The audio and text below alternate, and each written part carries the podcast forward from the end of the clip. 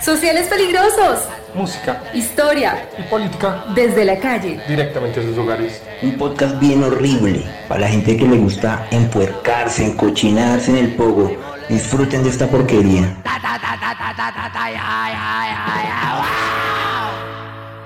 ¿Quiénes somos? ¿Qué exigimos? ¿Qué nos dan? Represión,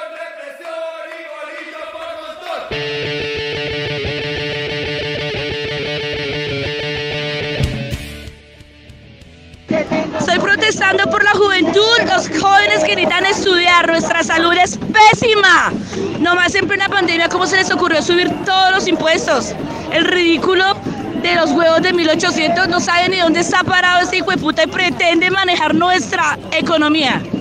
Vengo a apoyar a mi hija porque yo sé que si estoy con los jóvenes del país, vamos a salir adelante, vamos a luchar por nuestra Colombia. Buenas noches, perritos rabiosos. Retomando acá eh, las grabaciones desde esa trinchera como hace rato no hacíamos. Nosotros también estamos en paro y pues metidos en todo el cuento, apoyando a veces en lo que se puede a la gente que está frenteando y pues poniendo el pecho en las calles por todo el resto de gente que a veces se queda pues muy juiciosa en la casa. Pero eh, nada, volvimos acá de nuevo, estamos otra vez los cuatro reunidos, eh, dispuestos a seguir dando lora. ¿Qué dice la gente que está en la mesa? Bueno, buenas tardes a todos los perritos rabiosos. Acá eh, un saludo bien agripado desde las trincheras sueñas. Eh, hoy vamos a tener un, un, programa bien especial después de casi cuatro meses de, de no haber grabado. Eh, tenemos un, un, una muy buena razón para no haber grabado y es que hemos estado muy activos con el tema del paro nacional. Entonces, pues no se quejen piros que todos tenemos que parar para avanzar. Eso, eso, mis perritos rabiosos. Eh, acá otra vez todos reunidos celebrando dos meses de paro porque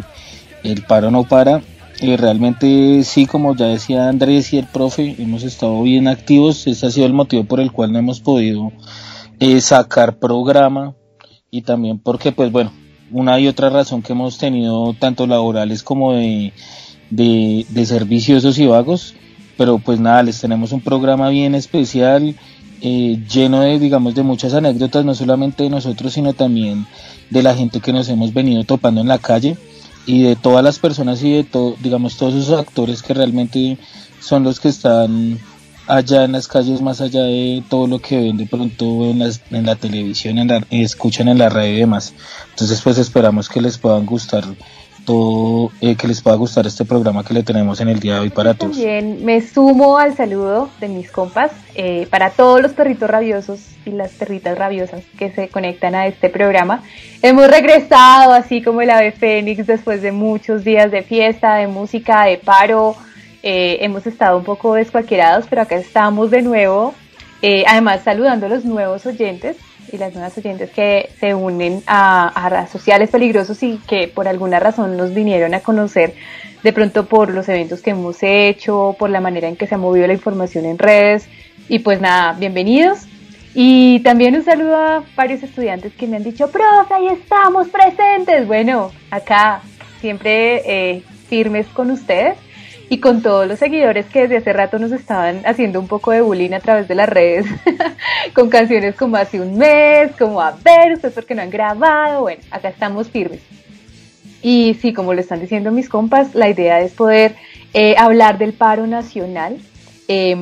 pero no solamente desde lo que han sido nuestras percepciones y de pronto algunas lecturas que tenemos sobre el asunto, sino que van a ver que le hemos apostado también otro tipo de, de, programa un poquito diferente, porque como hemos estado firmes en las trincheras, como decía Andrés hace un momento, eh, ahí haciendo el aguante, pues hemos tenido la oportunidad de hablar con varias personas sobre lo que ha sido el paro, el por qué se han sumado, la manera como se están organizando. Entonces es un programa que les prometemos que va a ser narrado a varias voces voces que han estado ahí firmes y que ya se mamaron de esta situación y de este, esta porquería de, de, política pública y de, de cómo estamos manejando este país. Bueno, y no queríamos empezar además eh, sin agradecerle, sin agradecerle a toda la pandilla social peligrosa que, que ha caído a los, em- a los eventos que hemos organizado, a, tanto, a los, tanto a los asistentes como, como a las bandas que, que nos han hecho el aguante para ir a tocar en donde nos ha venido en gana realmente ahora último. Y eh, nada, abrazo gigante para todos ellos que en el marco del paro pues hemos logrado realmente recuperar muchos espacios que se nos habían sido negados eh, muchas veces y que ahorita pues en medio de la coyuntura hemos logrado de una u otra manera reivindicar. Entonces nada, la rebuena para todos. Yo quería empezar y como... un saludo como- especial, un saludo especial para el comité del paro que no representa a nadie. Vamos a hablar de eso también, es, es- es un tema muy interesante, pero yo creo que al menos hay consenso en algo y es que odiamos este gobierno con todo nuestro corazón. es lo único que, que suma voces, digámoslo, de alguna manera, entre los diversos sectores del paro. Yo quería empezar, digamos así como lo exige mi, mi ligera formación profesional como historiador eh, del siglo XX, un, un hijo de mi tiempo, como diría Hosbaum en algún momento, pues haciendo un contexto pequeñito de, de- de esos paros en Colombia, porque mm, muchas veces, y en clase lo he notado, se sorprende eh, o nos sorprendemos más bien nosotros como colombianos cuando, cuando, cuando hablamos de participar en un paro tan grande como en el que nos encontramos en la actualidad, por lo general acá, y si se acuerdan en el colegio, pues los paros eran una chimba porque uno, no- uno no iba a estudiar y ya, pero realmente los paros en Colombia tienen una historia eh, bastante amplia, bastante larga, que pues merece ser, digamos, eh, mencionada por lo menos acá en este programa. Acordémonos que la represión acá en Colombia nunca ha sido eh, pues esporádica, sino que más bien es como un denominador en los gobiernos que ha tenido este maizal de país en el que vivimos y por hacer un ejemplo muy sencillo, digamos, la, la- la- la masacre de estudiantes del 54 bajo el gobierno de Rojas Pinilla eh, en el marco de una protesta estudiantil. Eh, otro ejemplo podría ser el, el Gran Paro Nacional de 1977, que lo mencionábamos ahorita por fuera de micrófonos y que pues fue uno realmente de los que marcó la historia de las movilizaciones nacionales en el país, en donde muchísimas personas salieron a marchar eh, en todos los lugares de, de Colombia se hizo sentir, digamos, esa movilización eh, en contra de las políticas del gobierno de ese entonces y que, pues, valga eh, el apunte histórico, pues el gobierno actuó igual con represión, ¿no? Ese fue el último toque de queda que tuvimos antes de que los venezolanos se empezaran a meter a los conjuntos, ¿se acuerdan? El, el último toque de queda que tuvimos fue en el 77. Por eso se nos hizo tan raro en ese momento esa, esa, esa, esa, esa ley, digamos, que, que sacó nuestro querido presidente Ducales. Ahora, mm, también hay que entender que en estas manifestaciones, las del siglo XX y eh, eh, eh, en las actuales, es la población juvenil, haciéndonos nosotros los jóvenes ahora, quienes están siempre siendo partícipes de, del tema. Y en estas movilizaciones, a pesar de que es realmente mm,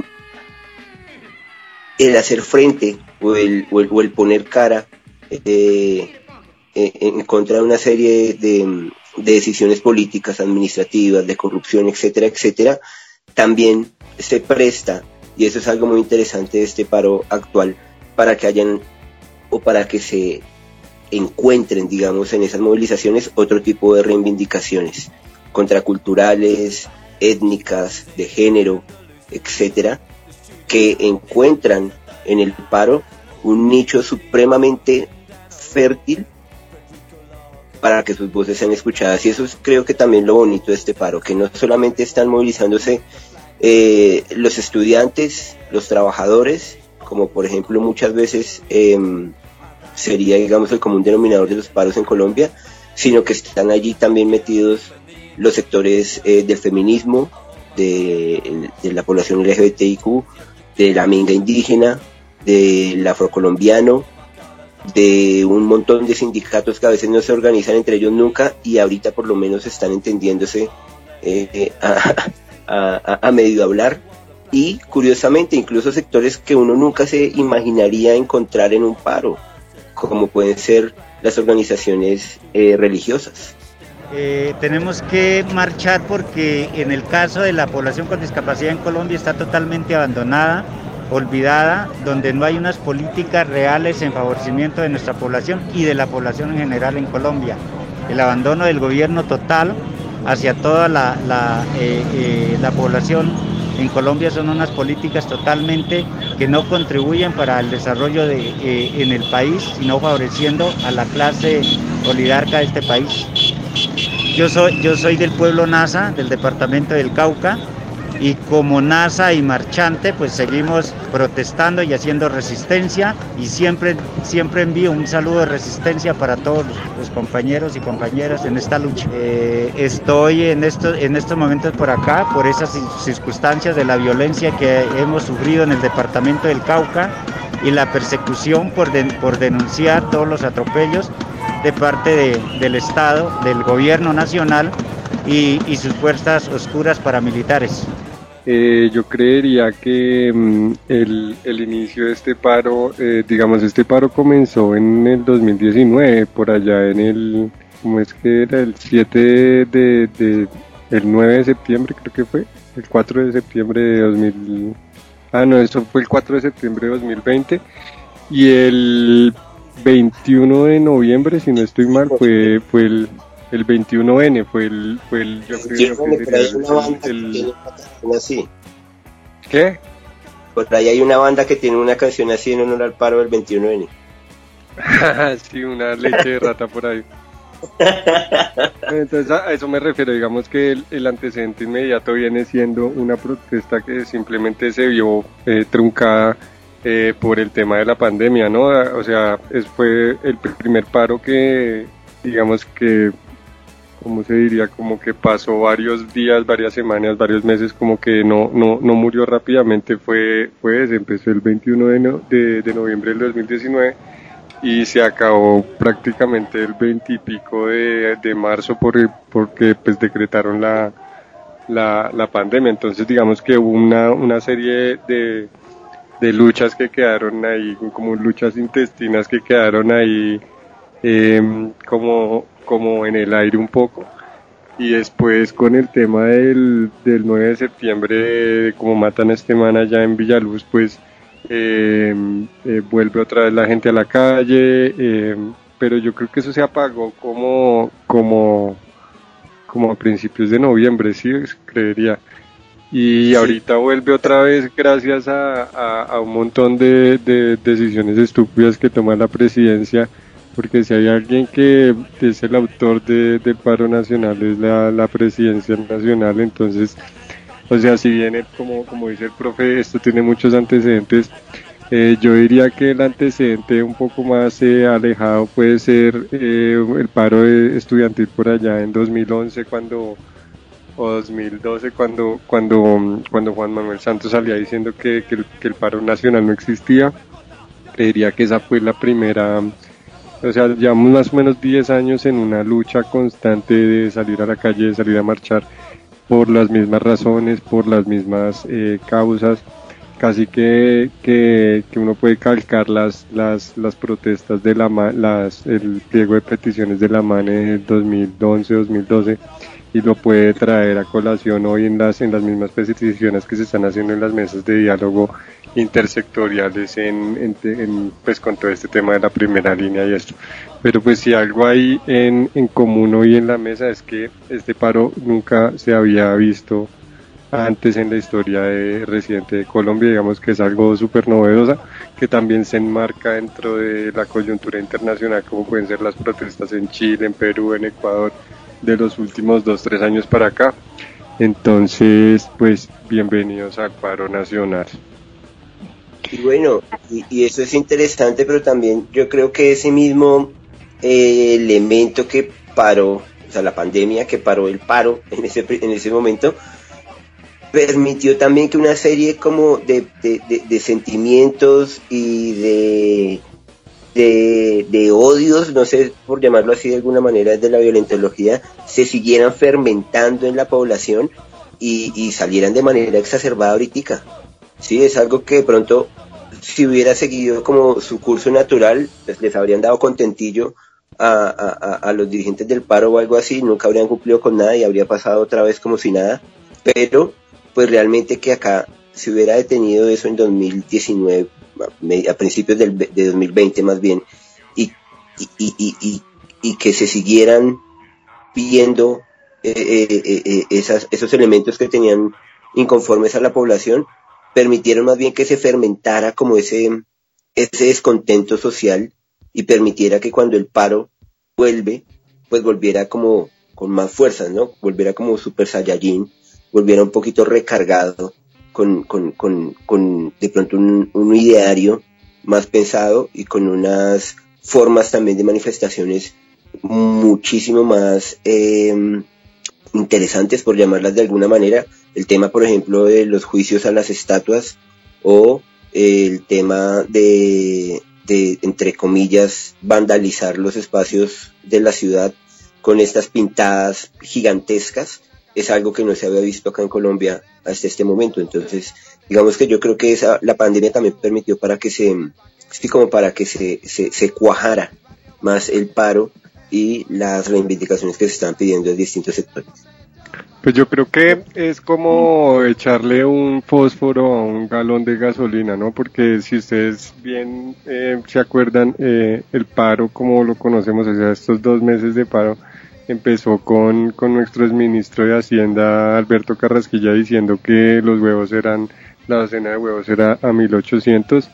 y que pues por eso es que debíamos grabar toda la canasta familiar con el IVA y pues eh, no solo eh, digamos que la canasta familiar, sino estaba proponiendo eh, los como ponerle IVA a los, a los servicios públicos básicos como el agua, la luz,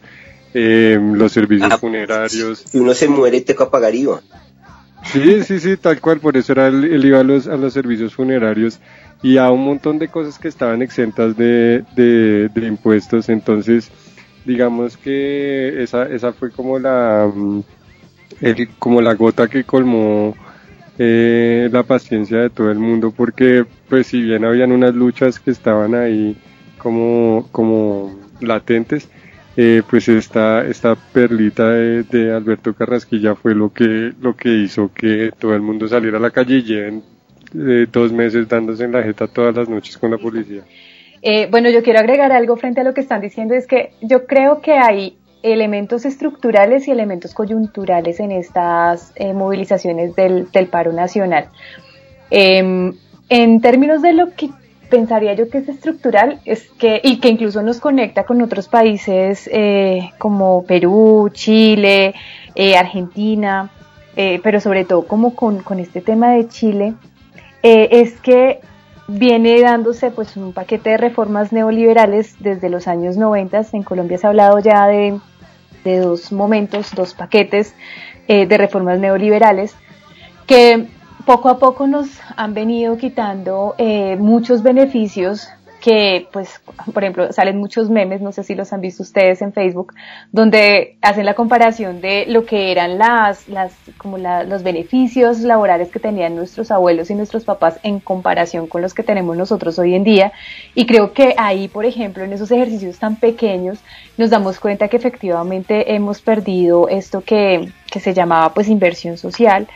eh, y que de cierta manera garantizaba pues eh, el bienestar de los trabajadores. Entonces no era tan descabellado que uno pudiera tener una casa o uno sabía que las primas estaban ahí, las vacaciones, el tema de las horas extra. Eh, bueno, habían un montón de beneficios para los trabajadores que poco a poco y en el marco de,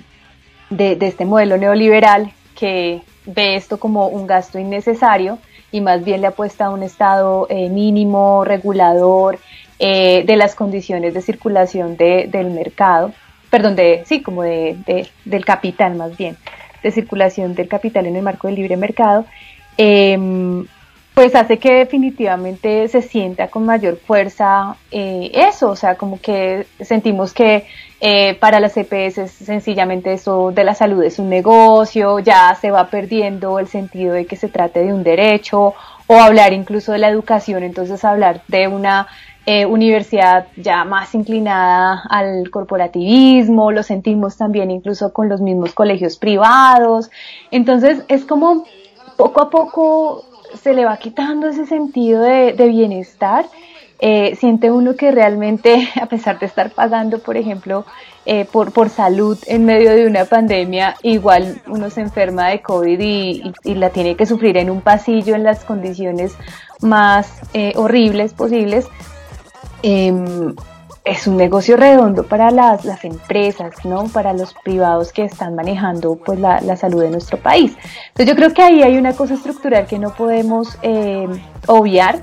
pero también es algo que está asociado con una cuestión em, coyuntural que fue este tema del COVID, ¿no? Eh, yo creo que a pesar de que en Colombia no se suele, eh, o no, se, no, era muy frecuente que algunos sectores sociales se, se, sumaran al paro o que se sintiera como que la gente tuviera la necesidad de salir a las calles y hacer estas reclamaciones, sino que siempre se esperaba que fueran los mismos de siempre con las marchas, las pancartas y como que se trataba más de un tema de los sindicatos, de los movimientos estudiantiles y demás. Yo creo que un gran detonante, y no sé si ustedes estarán de acuerdo con esto, fue el tema del COVID, ¿no? De no contar con, un, con esta renta básica que en otros países de cierta manera ayudó a, los sectores más empobrecidos em,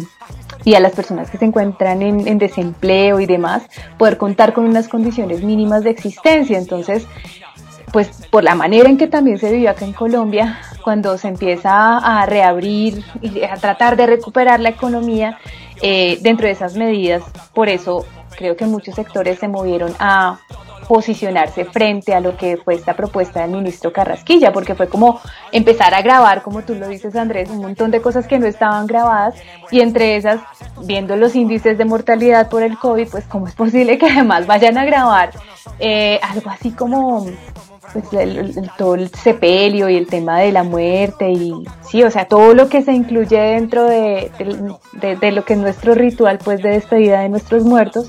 Entonces, ¿cómo es posible que todo esto, hasta la mínima cosa, esté siendo grabada? ¿Sí? ¿Cómo poner más impuestos en una economía, en un país que tiene una economía donde, pues, fundamentalmente se está soportando todo en la economía informal? ¿Sí? Y que eh, bajo esto se esté mostrando pues que la economía está súper bien, pero pues acá la, la, formalización de esas actividades económicas eh, realmente pues no hay un interés de, de, esto o al respecto por parte del gobierno. Entonces pues tratar de recuperar una economía así eh, sin una serie de medidas pues enfocadas a lo social es muy jodido. Entonces empieza uno a hablar con pelados de la primera línea, de las primeras líneas porque creo que hay que hablarlo en plural eh, es también empezar a comprender que muchos de ellos decían cosas que uno dice, pues pucha, es que vea cómo está el país. Decían, es que acá estando en la primera línea por la solidaridad de la gente que sale acá pues a, a compartir alimentos y todo porque están apoyando la protesta, en esas comidas que nos están dando nos sentimos mejor alimentados que en nuestras casas porque en nuestras casas no hay comida, ¿sí? Y es que de verdad, o sea, la gente que está protestando, quienes se han sumado al paro y lo están haciendo no porque pertenezcan a un sector político, no porque pertenezcan a un movimiento estudiantil o no porque pertenezcan a un sindicato formalmente, eh, lo están haciendo pues movidos también por la necesidad. Y creo que eso es algo que también ha generado eh, una singularidad en esta, en esta protesta, en estas formas de organización que incluso me atrevería a decir se escapan a la forma en que tradicionalmente perdón, em, se esperaría que se, se, haya, se haga una estructura em, en la negociación, en las vocerías, en los acuerdos programáticos y en una serie de cosas que era como se solía pues hacer antes la negociación o los acercamientos entre los diversos, em, las diversas posiciones eh, pero acá sí estamos viendo una cosa muy diferente y que creo que incluso para las mismas ciencias sociales y para quienes se declaraban en oposición al gobierno ha sido todo un reto y, Y pues la cosa está en no desconocerlo, sino estar abierto a otros, otras formas de comunicación, otras formas de comprensión de estas demandas y pensarse también otras formas de, de vocerías y otras formas de comprender lo político, creo yo. Eh, también coincidiendo con lo que dice Dianita, con lo que ha dicho Andrés y también el profe, en cuanto a toda la desconexión que tiene tanto el gobierno como el famoso comité del paro frente a las realidades de la protesta, es muy evidente, uno en las calles, como nosotros mismos lo hemos evidenciado, eh, las personas no se han sentido identificadas con ninguno de estos sectores. Eh, muchas de estas personas han decidido organizarse desde literalmente cero. Eh, lo hemos visto nosotros mismos en las primeras líneas en SUA, las que hemos acompañado en Portal Resistencia, han sido colectivos que de una u otra manera eh, tomaron la decisión de organizarse sin ni siquiera eh, estar preparados para una organización o digamos todos estos procesos tan como tan coyunturales que han pasado durante estos dos meses. Hay que resaltar mucho y es que el estallido social en cierta manera, o todo este estallido eh, que se ha llevado a las calles, de pronto esa violencia entre la policía y la misma gente, eh, pues creo que su raíz y, la semilla que de pronto también desde muchos puntos se despliega hacia, hacia Bogotá es eh, todo lo que pasó primero en Cali, como alguna vez lo habíamos hablado, hasta entre chiste y chanza.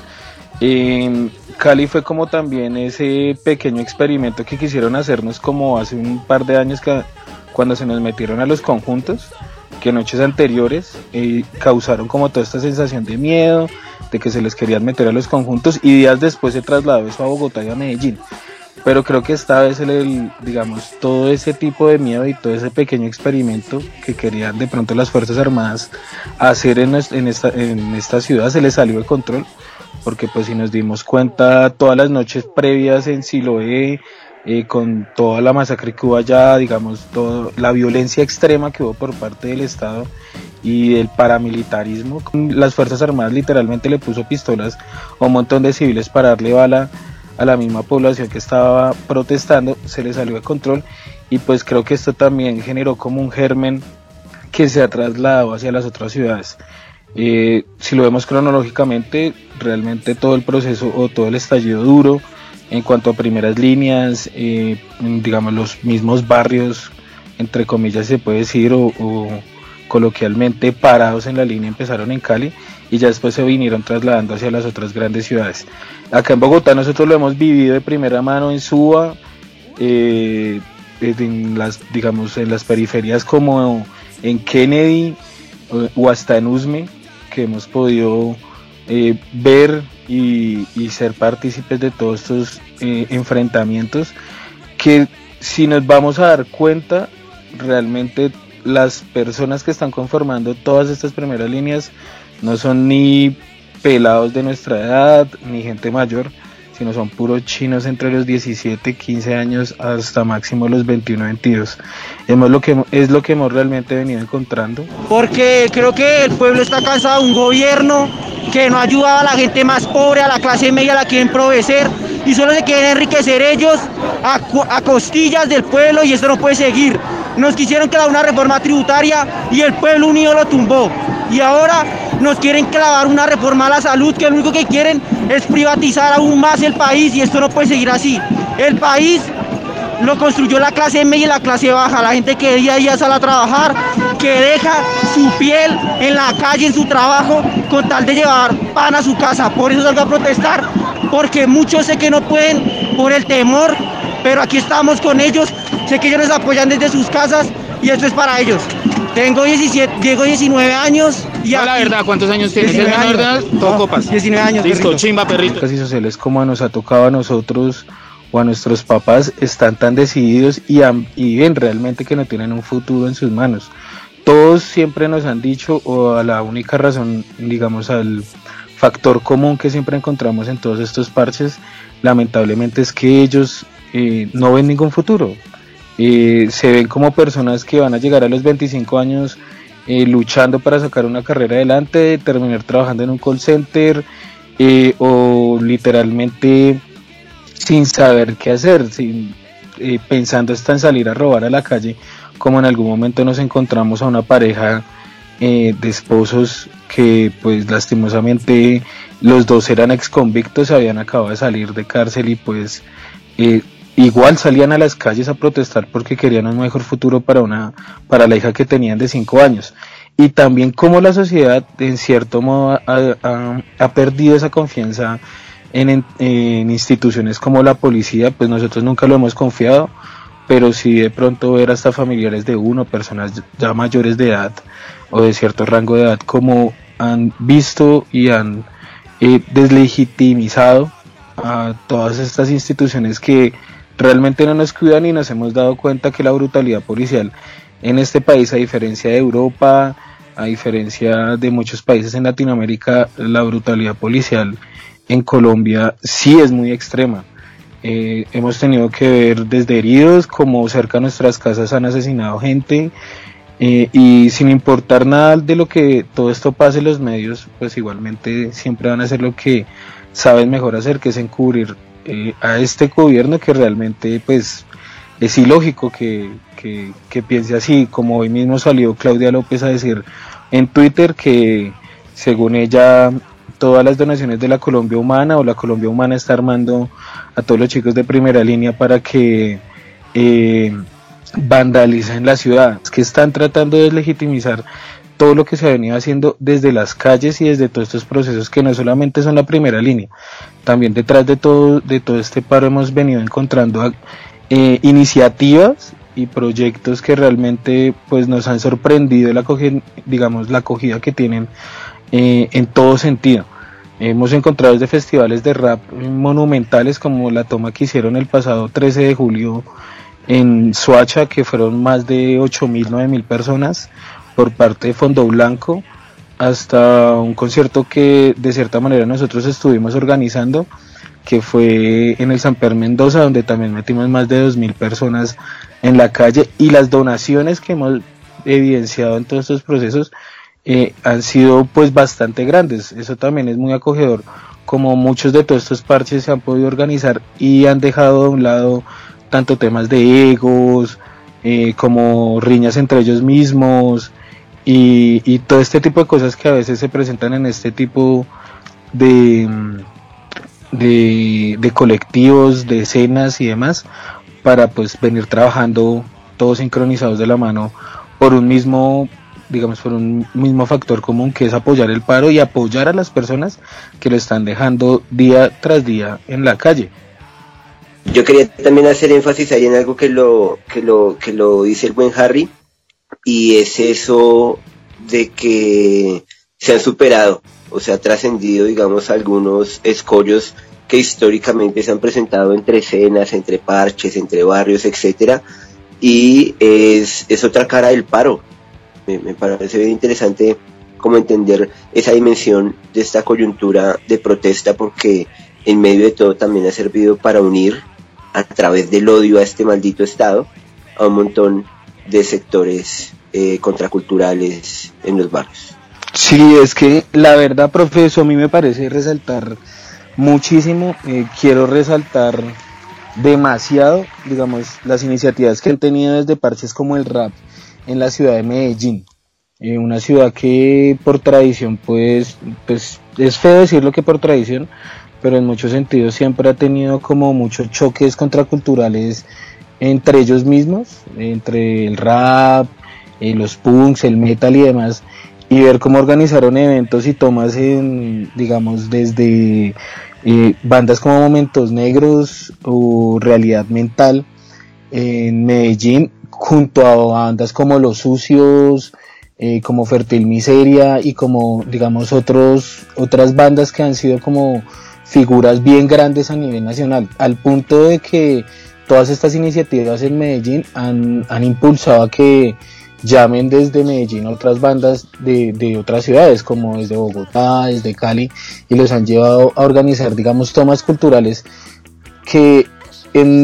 digamos, desde mi punto de vista, creo que son muy, muy valederas y son muy acertadas, porque desde la cultura también podemos llevar eh, esa información que muchas veces se quedan cortos todos estos chicos de primera línea o pelados que están hasta ahora entrando a todo este mundo del paro. Eh, una vez es, lo mismo lo, lo, evidenciamos, muchas veces todos estos, muchos de estos chicos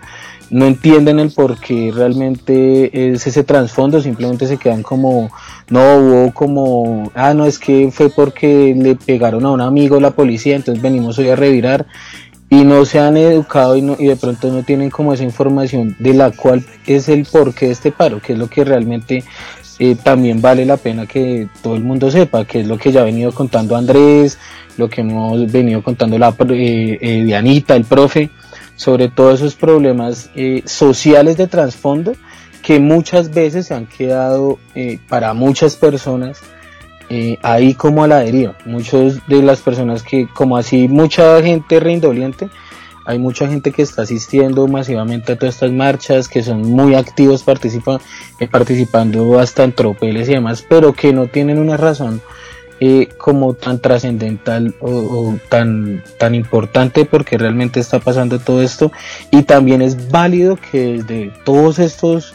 eh, digamos todas estas actividades contraculturales y todas estas tomas culturales que hemos venido haciendo que se han venido haciendo a nivel nacional eh, se pueda informar a la gente y educar a la gente. Porque lastimosamente pues sin educación y sin informar bien a la gente pues el paro no va para ningún lado. Vamos a seguir en ese mismo círculo y demás y cuando lleguen elecciones pues va a pasar la misma joda que han venido pasando durante muchos años que por un pedazo de tamal o por 50 mil pesos o 20 mil pesos la gente termina entregando un voto que es lo que en muchos sentidos está buscando también todas estas bandas eh, todas estas actividades culturales porque no solamente nos quedamos con lo musical sino en actividades artísticas como lo han hecho Toxicomano, que son parceros de nosotros, eh, la gente del infierno eh, y demás colectivos grandes a nivel eh, Bogotá, que eso me ha parecido muy chimba y a nivel nacional, ver como en casi literalmente todos los portales y en cada esquina de la ciudad vemos murales gigantescos en el piso, en los puentes,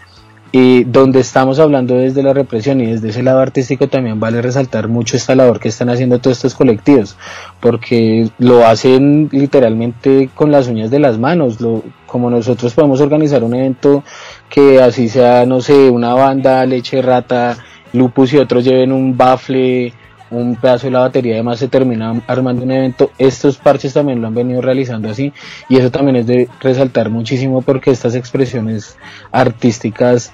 también han sido muy importantes para llevar esos mensajes a todo el mundo, como lo vemos desde el puente de Suba hasta la salida de Bogotá por Villavicencio, estamos ya casi toda la ciudad en Bogotá está llena de murales que realmente eh, pues creo que significan muchísimo y también dan a conocer el, el trasfondo del porqué del paro. No solamente se están quedando en que vamos a salir a las calles porque la policía es el enemigo, sino eh, por qué realmente estamos saliendo a las calles y, y por qué realmente merecemos ya tener un cambio y el paro eso es lo que está buscando. También hay otra cosa ahí y son las, los diferentes espacios de formación, ¿no? O sea, nos está quedando solamente como en el tema de la confrontación con, con el SMAT y, y ya que es como muchas veces se lee la cosa así muy como muy reduccionista, ¿no? Eh, e incluso como tendiendo a, a estereotipar y empezar a, a, estigmatizar a la persona que sale a protestar. Entonces, a mí me ha parecido muy interesante cómo se han producido diferentes escenarios de diálogo. Eh, donde se expresa eh, pues la, las, se expresan las diferentes demandas, se expresan los intereses de quienes se han venido involucrando, que en cierto momento pues debo decirlo, tengo un amigo que que estuvo involucrado pues en, en, todo este tema, metido de cabeza con el comité del paro. Y yo le decía eso, como, parce, ahí están los espacios, porque hubo un momento en el que eh, sí, varios amigos míos que, que, veían con preocupación que no había una forma de organizar todas esas demandas y esos sentires en el paro, eh, y entonces que les iba a tocar a ellos, eh, viejas glorias de, del, del movimiento estudiantil, toma las riendas de, pero pues a mí me parecía muy, muy crítico y en su momento pues les planteé también la, la discusión de cómo deja de ser, o, más bien hasta qué punto esa lectura que están haciendo no está inserta también en esa concepción del joven que no sabe lo que hace, ¿sí? de ese joven que entonces está pasando por su periodo de moratoria social y entonces pobrecito hay que indicarle cuál es el camino a seguir eh, desde nuestra postura como adultos. Pero entonces, pues es- esto que nos están diciendo todo el tiempo, esa interpelación de los pelados que están ahí en las calles protestando, eh, sobre todo desde primeras líneas, de se han cagado al país, no nos vengan a decir entonces eh, cómo tenemos que protestar. Eh, pero entonces es también reconocer que hay otras formas que quizás no andan de la misma manera y con la misma rapidez que se esperaría, pero existen y hay eh, pliegos y se están comunicando, comunicando perdón, de otras maneras que de pronto no son las que se esperaría que funcionen para ese tipo de, espacios. Entonces creo que sí es también un llamado a reconocer eso, a reconocer que hay diferentes formas de expresión, que lo artístico, por ejemplo, se convierte en una cosa que para muchos es, ay, tan chévere la batucada, y jajaja, bailemos, eh, sino que son otras formas también de expresión y, ¿por qué no de participación política? Que creo que ese ha sido también el debate de fondo de lo que eh, para algunos se denominan las ciudadanías juveniles o incluso las nuevas ciudadanías o las ciudadanías libres, que pretenden situar también eso, ¿no? Como una forma de participación. Y también ha sido interesante cómo eh, esto ha generado un poco más de conciencia de lo que implica la participación a través del voto. Eh, y eso ha sido muy, muy interesante porque hemos visto eh, diferentes reflexiones de, de los pelados y las peladas que, que pues están ahí poniendo el debate, ¿no? De frente. Y creo que también ha sacado eh, esa idea de las cabezas de,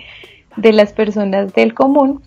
que suelen pensar que los jóvenes que protestan son solamente los jóvenes de las universidades públicas. Y lo estamos viendo entonces de una manera mucho más visible que como estamos en medio de la pandemia y demás, pues es que son los jóvenes en general y son diversos sectores y son eh, eh, poblaciones negras, son poblaciones indígenas, son, o sea, la gente está mamada con este gobierno y con este modelo eh, económico y con todo el sentido de, eh, pues de, de cómo plantean lo social en el marco de ese modelo. Todo el mundo está ahí, pues el- las personas que están desempleadas, los niveles de desempleo están desbordados, eh, las mismas amas de casa también han salido y, y ha sido interesante también como siempre se destaca la primera línea, pero hay otras líneas que están ahí,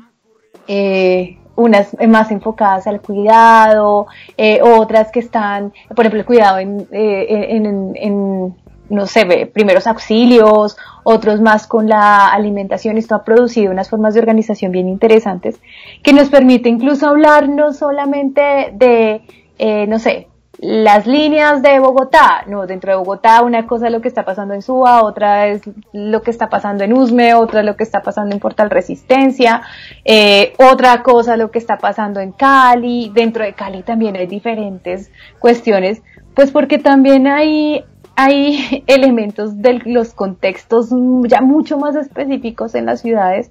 que pues empiezan a mostrarnos mm, unos acentos muy particulares dentro de la protesta social. Entonces este tema de, de la gente de bien, de cómo eso está atravesado entonces por cuestiones eh, de unos cuerpos que están siendo históricamente racializados, como ahí también hay unos asuntos muy fuertes de clase social, ¿sí? Que empiezan a tener unos acentos diferentes en,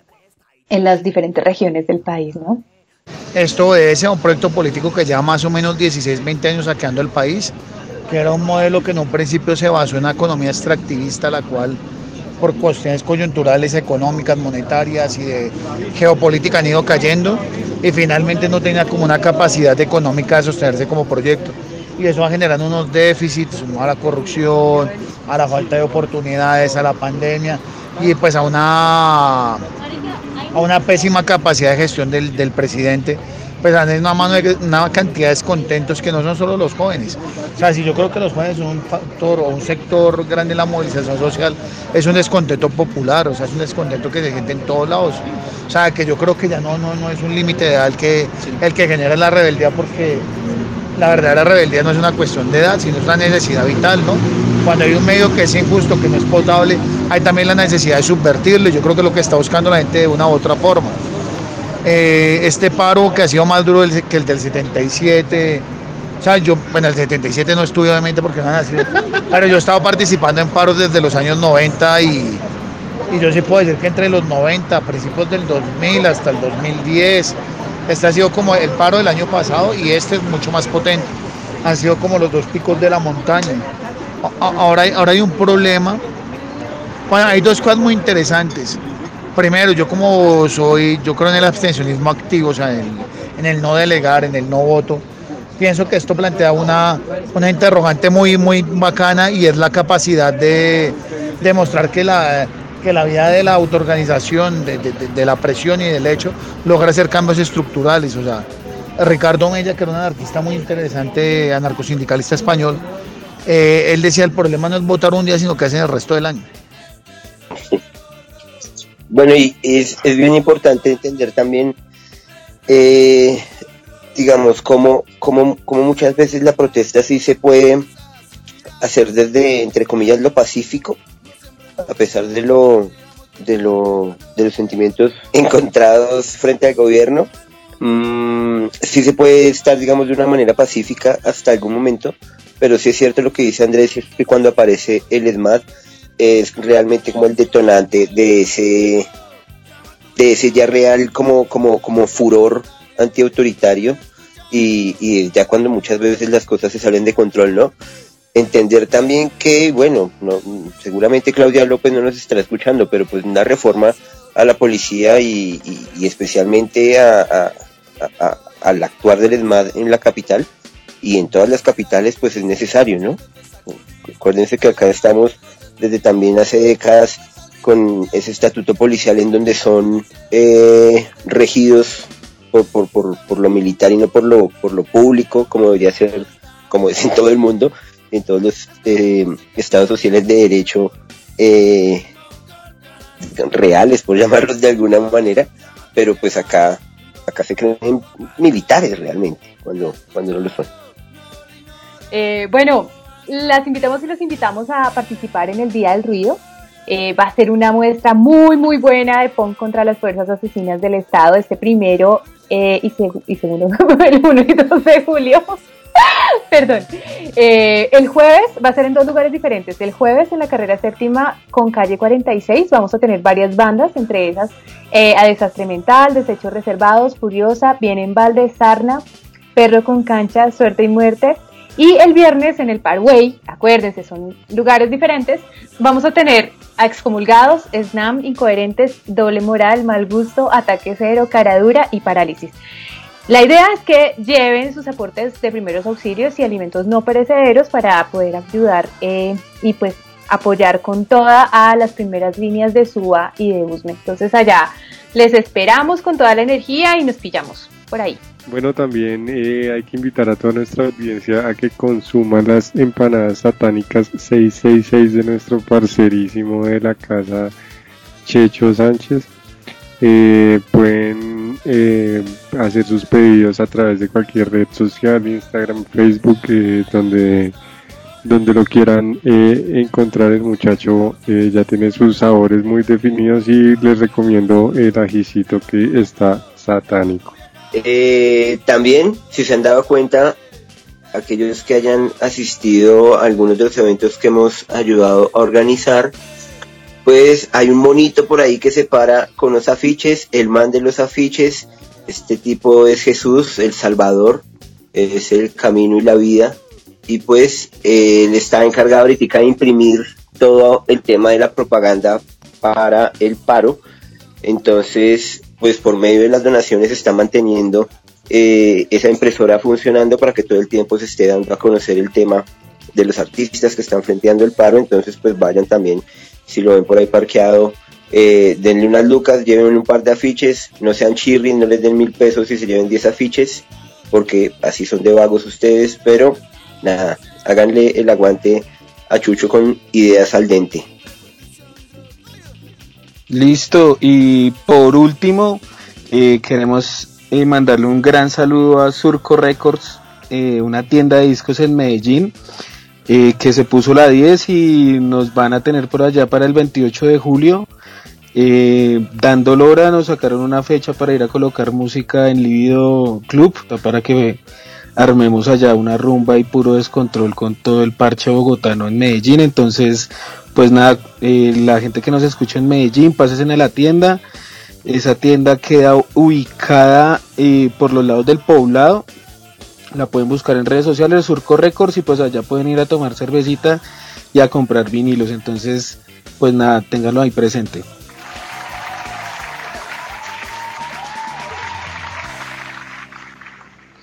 Bueno, esto fue Sociales Peligrosos de Vuelta del Paro. Eh, espero que les haya gustado el programa y si no, pues manden sus quejas al buzón de sugerencias. Eh, nos vemos dentro de ocho días. Eh, resistan y ayuden a la primera línea, no sean tombos, no vayan a creerle a RCN ni a Caracol. Por favor, sigan resistiendo y no le crean nada a nadie. Eh, tengo 50 años. Yo soy oriundo del llano. Sí, señor. Eh, mi discapacidad fue generada en el marco del conflicto armado. Un enfrentamiento entre el Frente Primero de la FARC y la Fuerza Pública. Y yo como civil eh, quedé en medio del combate en el municipio de Miraflores, Guaviare. No, pues que realmente hay que salir a marchar porque pues el gobierno debido a las políticas neoliberales de abuso del poder y la marginación en que nos tiene al pueblo colombiano, pues es necesario, creo yo, salir a marchar, pero de forma pacífica, respetando, claro está, los bienes públicos, porque de todas formas son impuestos que nosotros hemos pagado y pues destrozarlos no sería lo más viable. Entonces, la invitación especial es que salgamos a la calle porque es la plaza pública donde el pueblo debe hacerse sentir.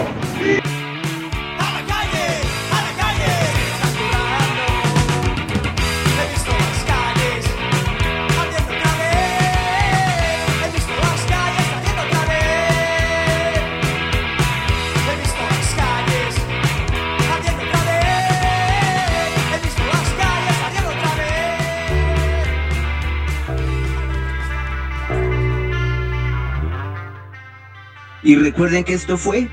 Sociales Peligrosos. Sociales peligrosos. Sociales peligrosos. Sociales peligrosos. Sociales peligrosos. Sociales peligrosos. Sociales peligrosos. Sociales peligrosos. El mejor podcast de esta gonorrea de ciudad. Gonorrea Ome.